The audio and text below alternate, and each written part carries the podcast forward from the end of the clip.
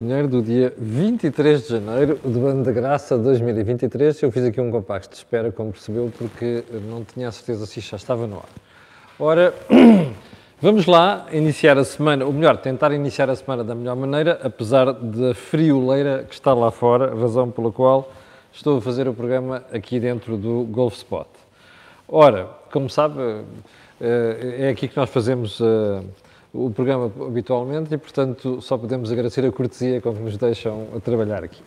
Bem, antes de irmos ao programa, deixe-me só lembrar que esta semana vamos ter tudo o que normalmente temos uh, e o que está previsto e não se esqueça a começar pelas edições diárias e também pela... E também pela, uh, pelo think tank que, passou para um novo horário, 17h30 de terça-feira. Ora bem, Antes de irmos também ao programa de hoje, quero só lembrar que este canal tem uma parceria com a Prozis e, portanto, quando você for ao site fazer compra, compras ali na saída, uh, está uma coisa chamada cupom promocional. Você escreve Camilo e sai de lá automaticamente com desconto de 10%. Ora, vamos lá então à edição de hoje, que é uma edição mais, uh, mai, maior do que eu inicialmente pensava, e vamos começar, como sempre, pelo período de ordem do dia. E eu vou começar, começar por lhe mostrar uma fotografia e perguntar se você conhece a pessoa em causa. Então, a fotografia é esta. Sabe quem é esta senhora?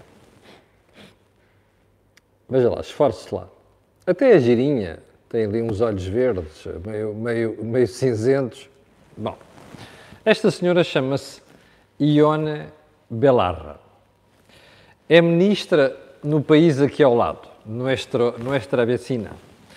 Um, é ministra dos Direitos Sociais. A senhora tem se especializado por uma série de disparates, que é para não chamar mesmo burrices, nos últimos anos. E tem uma agenda que lembra muito alguns tontos aqui deste lado da fronteira. Já lá vamos também.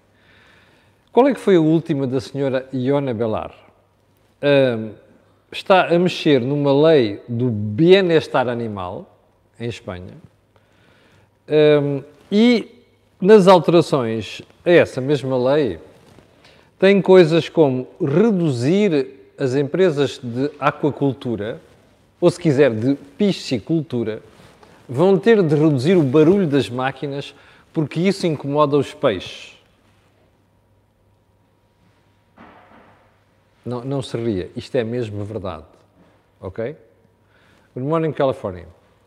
Uh, e bom dia para o Reino Unido e para a Suíça também. Ouviu bem? As empresas vão ser obrigadas a baixar, a reduzir o volume do, do ruído das máquinas porque incomoda os peixes. Nessa mesma lei está previsto que os pastores, ouviu? Pastores, sabe que são pastores, não sabe? Há muita malta já das, das urbes que não sabe que são pastores. Os pastores têm cães, certo? Para afugentar os predadores. Então, os pastores vão ser obrigados a deixar os cães pernoitar dentro das casotas e não ao ar livre por uma questão de proteção dos direitos dos animais. Estou mesmo a ver o que é que os lobos e os outros vão fazer aos rebanhos que os cães guardam, se eles estiverem dentro de casa em vez de estar na rua. Você está a perceber o nível do disparate a que isto chega? Está a perceber ou não? É que, mas, infelizmente, os espanhóis não são sozinhos. Se estivessem sozinhos, eu até batia palmas e olha, eles são malucos. Mas não, deste lado da fronteira, a Argentina, que tem assim uma cabeça muito próxima desta. Percebe? Bom, isto leva-nos ao segundo ponto do período de ordem do dia. E qual é o segundo ponto? Um, é a manifestação do IRA, acho que chama assim, Intervenção e Resgate Animal, e não só, a manifestação deste fim de semana em Lisboa. Eu nem sequer sabia que havia manifestação, fui alertado por isso pelos meios de comunicação social, e o que é que eu retive?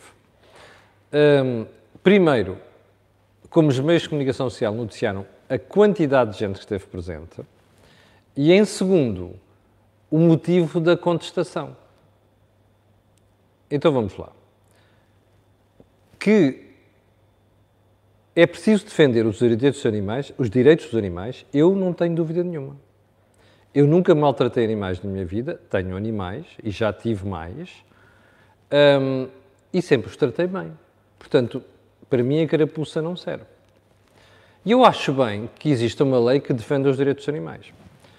O que é que está errado aqui? É o fanatismo. Porque depois fui ver algumas manifestações Bom Dia para Angola. Um, fui ver, aliás, a Cor Dinheiro tem muitos espectadores em Angola, eu só posso agradecer. Fui ver as declarações, intervenções naquele evento e fiquei pasmado. Porque já não é só defender os animais, é o fanatismo para o outro lado. Bom dia para a França. Mas, às tantas, ouvi uma senhora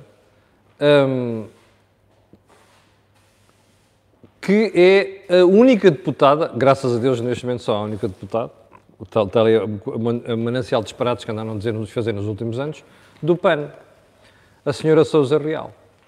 E a senhora Sousa Real, na sua intervenção pública, atirou-se ao Tribunal Constitucional. Porquê é que está aqui em causa? O facto do Tribunal, Tribunal Constitucional ter, eh, estar a analisar a lei e estar perto de concluir que ela é inconstitucional. Ouviu bem? Isto não é o Camilo Lourenço a dizer. Não é um analista qualquer, nem sequer é alguém que odeia animais ou que acha que os animais não têm direitos. E têm. Isto é o Tribunal Constitucional que é só a instituição que vela pelo cumprimento da lei fundamental. A senhora Sousa Real e mais uma série de gente que exibiu uma tonteria inacreditável, em vez de se ater só à questão fundamental que é, senhores deputados podem corrigir a lei para evitar que seja declarada inconstitucional, ou outra coisa qualquer, em vez de fazerem isto, atiraram-se ao Tribunal Constitucional. Eu gostava muito de ver aqueles comentadeiros que, no período da Troika, se atiravam quem criticava o Tribunal Constitucional, agora fazeriam mesmo esta tontice pegada que nós vimos no fim de semana. Adiante. E repito, não está nada contra os direitos dos animais aqui. E até acho que os deputados deviam mexer na lei para evitar a situação que se perspectiva no horizonte. Mas já agora só uma coisa. Não sejam fanáticos, ok? Bem, animais não são pessoas. Dê lá para onde der, doa a quem doer. Têm direitos, sim senhor, mas os animais não são pessoas. Bom. Ponto seguinte. O Canadá, eu era para comentar isto a semana passada, mas de facto quis confirmar todos os detalhes. O Canadá decidiu proibir a compra de casas por estrangeiros. Como tudo o que se passa nas besteiras externas, há sempre um reflexo internamente. E sabe porque é que eu não disse nada na semana passada? Estava mesmo à espera que, que as tontices habituais aqui em Portugal e os respectivos autores das tontices se metessem ao barulho. As tontices vieram do Bloco de Esquerda, que também quer pro proibir a compra de casas por estrangeiros em Portugal. Bom, eu vou falar ficar pelo Canadá. Eu sempre me pareceu que o Trudeau tinha uma pontinha de idiota. O Justin Trudeau. Uh, acaba de confirmar com isto. Eu, eu nem sequer vou entrar na, para desmontar isto, porque já falei tanto sobre habitação que é fácil perceber porque é que isto é uma estupidez. Bom, vamos então aos assuntos principais de hoje. E vamos começar pela convenção da iniciativa liberal. Desculpe lá. Uh, eu estou espantado que os comentadores que desde ontem até hoje andam a dizer que não estavam à espera daquela ravagem de roupa suja e de facas afiadas e longas que se ouviram de espadas, está a ver aquelas lutas de espadachins na, na televisão, nos filmes. Eu estou espantado como é que a malta diz que não estava à espera daquilo. Só quem não acompanha a iniciativa liberal. Bom, e eu tenho muita pena de dizer isto, fazer a análise que vou fazer hoje. Então é assim. Isto começou tudo mal parido, não é? Começou por uma tontice do Coutinho Figueiredo, que se quis ir embora. Eu acho, aliás, eu acho esta coisa incrível, na iniciativa liberal, os, os, líderes ganham eleições e depois, um pouco depois, vão-se embora. Mas enfim, já tinha acontecido com o Carlos Guimarães Pinto, agora acontece com, com o Coutinho Figueiredo. Mas enfim, Coutinho Figueiredo decide sair. com uma justificação de, bom, esta fase de crescimento do partido já não é para mim. Bom, há e não sei quantos, quando eu comecei a criticar aqui, houve logo gente da Iniciativa Liberal, nomeadamente próxima, de, Coutinho Figueiredo, veio ter comigo e disse, estás a ser injusto, porque isto é o melhor momento para fazer aquilo. Não está isso em causa. Devia ter sido mais cedo. Não é agora. É antes das eleições. Porque quem se mete nisto, como compromisso, depois não sai a seguir. Bom, mas o pior disto tudo foi o processo. Eu, já, eu também já critiquei isto aqui várias vezes. Mal que o Trio Figueiredo estava a acabar de anunciar a sua admissão, ou sua admissão a prazo, entra o Rui Rocha como candidato.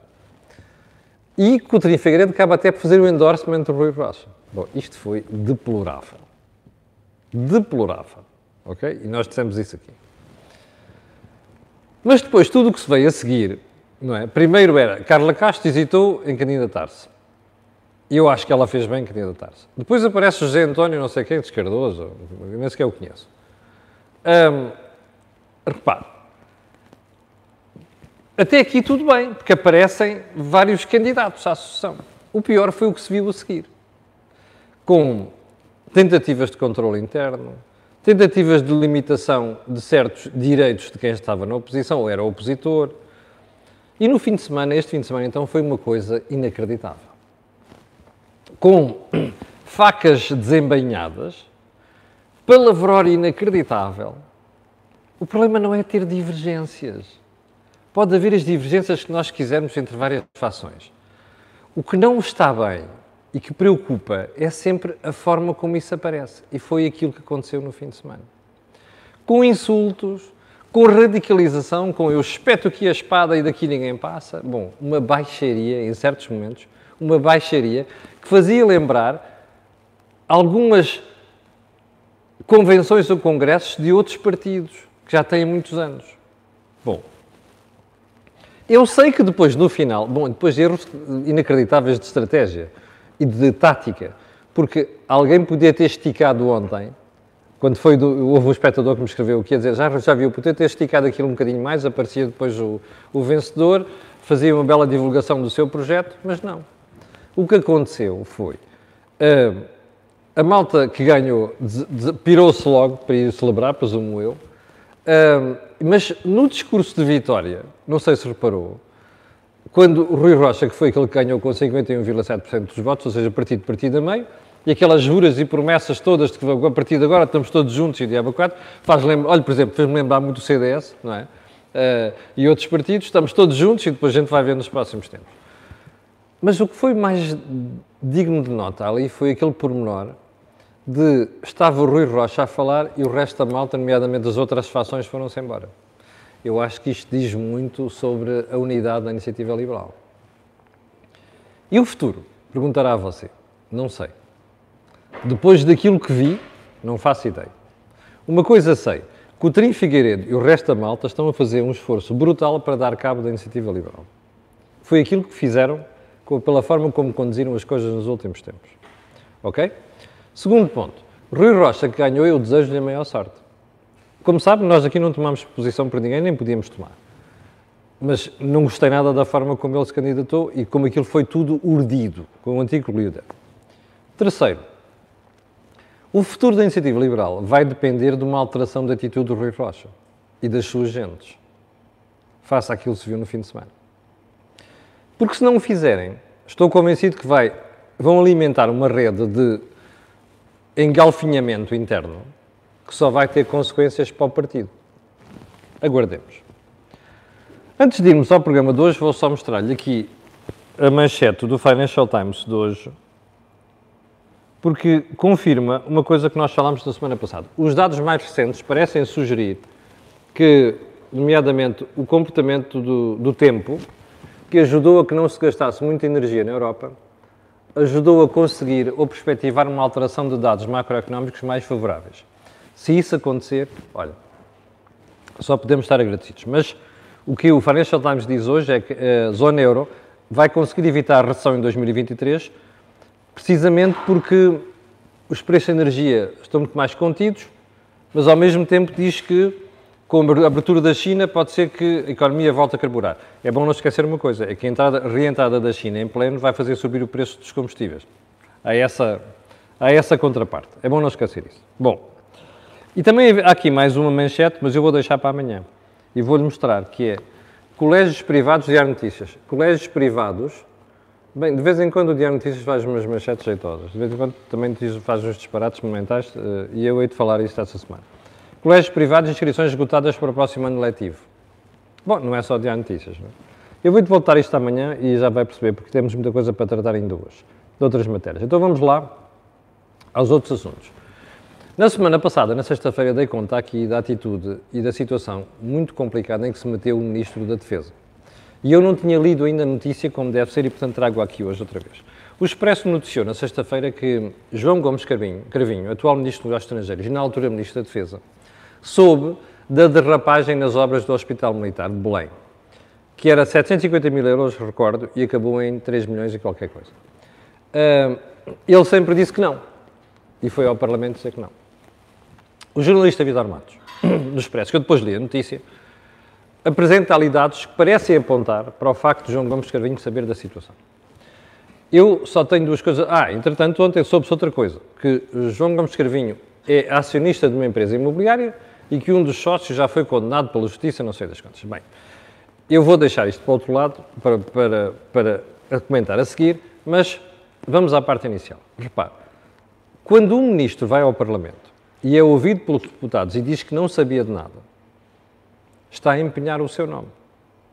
Quando começam a aparecer dados que mostram que o ministro sabia e, portanto, faltou à verdade, ou se quiser, mentiu, se aquilo se confirmar, repito, isto é de uma gravidade extrema.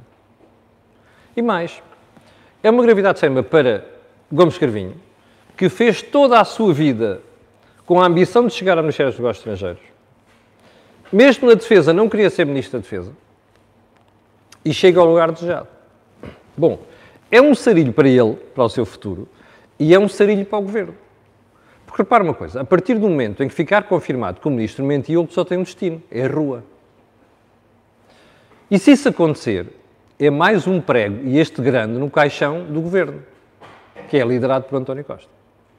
Mas, como você sabe, isto é mais um problema a juntar a outros, nomeadamente à situação muito precária, e eu vou repetir, muito precária em que se encontra Fernando Medina, cuja situação está a preocupar seriamente o Primeiro-Ministro. Porquê? Porque eu sei de fonte segura que a Judiciária, além de continuar a investigar aquilo, e o Ministério Público, tem elementos preocupantes sobre o que se passou na Câmara Municipal de Lisboa. Preocupantes para Fernando Medina, porque era o líder daquele processo todo. Quer dizer, o líder da Câmara, obviamente, não é o processo, é a Câmara.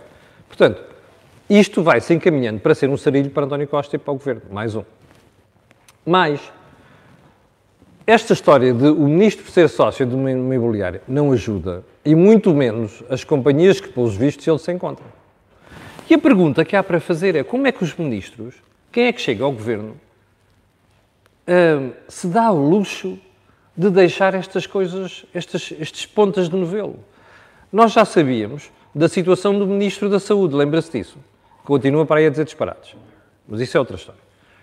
Uh, como é que as pessoas que sabem que vão para o governo depois deixam estas pontas soltas? E ainda se atiram à comunicação social quando a gente começa a investigar e divulgar coisas destas. Bom, aguardemos. Ponto seguinte. Afinal, notícia de sexta-feira, eu também até não, já não pude comentar, porque surgiu depois da edição da Cor do Dinheiro. Afinal, Pedro Nuno Santos sabia da indenização da TAP à senhora Alexandra Reis. Sabia. Sabia porque, bom, você recorda-se, na altura nós perguntámos aqui várias vezes, dissemos aqui várias vezes tínhamos as maiores dúvidas que Pedro Nuno Santos não soubesse. O que é que Pedro Nuno Santos disse na altura? Que o Secretário de Estado, Hugo Mendes, tinha tido conhecimento daquilo. Mas eu tinha ficado com a sensação que ele tinha assumido que não sabia, Pedro Nuno Santos. Fui rever estes factos no fim de semana e descobri que, afinal, a afirmação de Pedro Nuno Santos era muito mais cautelosa. Ou seja, tanto dava para perceber que ele não sabia, como deixava em aberto essa situação. Foi cauteloso. Se quiserem linguagem corrente, em português corrente, foi esperto. Chico Espertice. Bom, o que é que nós soubemos na sexta-feira por um comunicado de Pedro Nuno Santos? Olha, duas coisas. Primeira, que soube o secretário de Estado Hugo Mendes Soube ele e soube a sua chefe de gabinete. Três pessoas. Hugo Mendes, Maria Araújo, Pedro Nuno Santos. Mas que nenhum dos três, eu vou citar, tinha memória da conversa sobre este assunto. Eu vou-lhe fazer, vou repetir o raciocínio que tive consigo na altura, aqui na CMTV. Pedro Nuno Santos é uma pessoa voluntariosa, é uma pessoa conhecedora dos dossiês, ele era o fuçangueiro, como eu disse aqui várias vezes, no bom sentido, estilo, ele metia o nariz em tudo, nomeadamente na TAP. Como é que alguém que é tão fuçanga naquelas coisas da TAP podia ter passado ao lado de uma situação como esta? Não estamos a falar de 5 mil euros de indenização, nem sequer de 15, nem sequer de 50 mil euros. Estamos a falar de meio milhão de euros. Cabia na cabeça de alguém que uma indenização destas não fosse, não é de conhecimento, é que fosse aprovada por um membro do governo. Não cabia, pois não. E nós dissemos isto na altura. Bom, a prova está aqui. Pedro Nuno Santos diz que foram rever todos os detalhes do processo e não sei quantos e descobriram que afinal havia um WhatsApp a confirmar, mas não só a dar conhecimento, como a anuir, a dar autorização, anuência política, como ele diz, para fechar o processo e a mesma foi dada. Ou seja, primeiro, o ministro soube e deu o seu agrema. Segundo ponto, isto foi feito por WhatsApp. Eu, quando li a história do WhatsApp, não quis acreditar, mas depois fui confirmar. Esta autorização foi concedida por WhatsApp. Pergunta: você acha que assuntos de Estado com esta gravidade e profundidade podem ser autorizados por WhatsApp? Bom, eu sei que Pedro Nuno Santos é informal, sei que gosta de despachar as coisas rápido, pelo menos toma decisões, essa é a grande vantagem dele. Pode tomá-las mal e tomou muitíssimo mal. Mas dar uma autorização para uma indenização de 500 mil euros por WhatsApp? Eu já aqui lhe tinha dito várias vezes que achava que a forma como procedia Pedro Nuno Santos ia-lhe custar muita coisa. Custou-lhe já o lugar. Mas eu acho que vou, mas eu vou dizer mais. Eu acho que quem não aprende nestas coisas e toma uma decisão destas com esta ligeireza e comunicada com esta ligeireza, dificilmente pode chegar a líder do partido, até pode lá chegar, mas dificilmente pode chegar a primeiro-ministro. Porque isto são lapsos a mais. Pedro Nuno Santos, frequentemente na sua vida, esquece que, são de, que há detalhes que não são detalhes, são por maiores. E este é um deles. Não se pode ter uma decisão destas, tomar uma decisão destas e comunicá-la por WhatsApp. Bom, além de que fica a outra mancha. Eu tenho as maiores dúvidas, hoje, que nenhum deles soubesse do assunto. Repare, que um se esquecesse eu percebia, provavelmente a chefe de gabinete. Nunca o secretário de Estado, nunca Pedro Nuno Santos. Até por outra razão algum deles diria assim: é pá, Pedro, cuidado, olha que nós assinámos aquilo, olha que tu, tu deste a tua permissão. Percebe? Isto é muito estranho. Portanto, o que perpassa aqui é a suspeita de que houve mentira. Será assim, Pedro? No Santos dirá que não, e, e o resto da malta.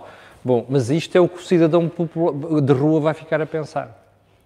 Isto, em minha opinião, coloca, mais o pormenor do WhatsApp, coloca seriamente em dúvida daquilo que é o futuro que Pedro Nuno Santos pretende para si. Bom, ainda no fim de semana, ontem eu vi um, insuspeita e inefável Alexandre Leitão num programa na CNN de Portugal, nunca sei o nome daquilo, a dizer, bom, mas ele assumiu isto, mas isto já não tem consequências para o Governo. Espera, espera, espera, espera, espera, espera aí. Eu percebo que Alexandre Leitão queira safar o rabito do Dr. António Costa, desculpe, mas uh, brinca, uh, conversa de café. Não pode ser assim. Porquê? Porque o que nós estamos a ver é que o doutor António Costa é mais uma confirmação, escolhe mal, não é? Porque tem ministros destes. Repare, tem secretários de Estado que se vão embora, tem outros secretários de Estado que estavam com problemas com isso é que ele escolheu, não é? Temos uma ministra da Agricultura que está na corda bamba, temos um ministro dos negócios estrangeiros que está na corda bamba e tinha um, um ministro das infraestruturas que, pelos vistos, faltou à verdade e, sobretudo, que autoriza coisas por WhatsApp. Portanto, isto não é incólume para o governo. Desculpa, doutor Alexandre Leitão. Eu compreendo que não safar o partido e o governo. Não pode ser. Bom, hum, você perguntará, então, mas o que é que motivou esta súbita, súbito acesso de memória por parte de Pedro Nuno Santos? Eu acho que foi apenas uma coisa. Foi a conversa da senhora Christine Urmier Widener, dois dias antes no Parlamento, em que ela disse Uh, I can confirm, com aquele uh, francês de alô, alô, I can confirm that we have a written confirmation da aprovação do governo. E eu acho que ela, quando disse aquilo, o dedinho foi claramente para o ministro Pedro Nuno Santos. E, portanto, como vai haver uma comissão de inquérito, e como isto ia começar a ser revelado, Pedro Nuno Santos antecipou-se. Fez bem nesse aspecto, mas não se livra de todo o julgamento muito aborrecido e feio que motiva tudo aquilo que aconteceu a seguir. Eu não vou terminar a conversa de hoje sem falar de educação. Porque, pelos vistos, o senhor André, não sei, quando nunca eu me lembro do nome dele também, do STOP, recusou os serviços mínimos que o Ministério da Educação pediu. Eu já lhe disse aqui que acho o Dr. António João Costa um tonto, nunca devia ter sido Ministro da Educação. É um tipo facilitista, literalmente. O libelo da Sociedade Portuguesa de Matemática, na semana passada, dando conta de que a alteração de currículos de matemática feita pelo Governo e por este senhor que já era secretário de Estado na altura e agora é ministro, está a ter consequências sérias e vai ter ainda mais na aprendizagem de matemática em Portugal. Isto é uma preocupação séria porque o grande esforço feito nos 10 anos anteriores está-se a perder. Mais, esta coisa do senhor ter fugido acabar com os exames é outro dado no facilitismo ok? Que reforça a ideia de facilitismo de educação. A pior coisa que nós podemos fazer na educação é facilitismo. Mas tem mais. Porque agora, olhando para isto tudo, eu volto, vou, vou, porque isto agora começa a acalmar e as pessoas começam a ver melhor, não é? Porque a poeira está a sentar. Há várias coisas que ficam mal aqui. A primeira é, os professores, eu continuo sem ver na luta dos professores a referência à educação. É tudo às carreiras, ao tempo que não foi contado serviço e aos salários e às deslocações não sei das quantas. Bom, não vejo duas coisas. A avaliação, não, não venham dizer que há avaliação. Há uma vergonha de avaliação. Não vejo a avaliação como deve ser, ok? Nem vejo aquilo que eu acho que seria a solução fantástica para o problema de andar com, as casas, com a casa às costas. É municipalização da gestão das escolas.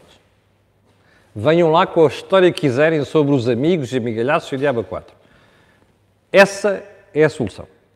E enquanto os senhores professores não me aparecerem com isto, eu não vou aceitar nada das queixas que andam para aí dizer. Podem ter razão de queixa na questão dos salários e várias coisas, têm, mas perdem a razão toda ao fazerem a greve como fizeram e ao ignorarem que o principal problema chama-se educação educação nos currículos e na forma como a estrutura está montada. Terceiro ponto desta história. O senhor André, o lado não me engana, o líder do STOP. O STOP apareceu porque a FENPROF andou coladinha ao Partido Comunista Português e não fez nada nos sete anos anteriores. A agenda do senhor André, líder do STOP, é, se não igual, muito parecida à agenda do senhor Mário Nogueira, que agora quer recuperar aquilo que teve no passado porque entretanto andou a fazer os fretes todos ao PCP durante sete anos. Chegamos ao final do programa de hoje. Amanhã temos aqui várias coisas destas para aprofundar, nomeadamente aquela história dos colégios privados, ok? Que se mostra uma coisa, a fantástica obra de António Costa na saúde e na educação. 6.600 pessoas em direto, quero, mais do que isso, aliás, quero agradecer a estas pessoas, quero pedir a estas pessoas e outras que vão ver aquilo que peço sempre. Botãozinho aqui de subscrever, partilhar nas redes sociais e um gostinho, aqui no gosto se faz favor, ok? Já sabe porquê. Aquilo que houve aqui, por mais que não goste, não se ouve em lado nenhum. Obrigado, tenham um grande dia e até amanhã às oito.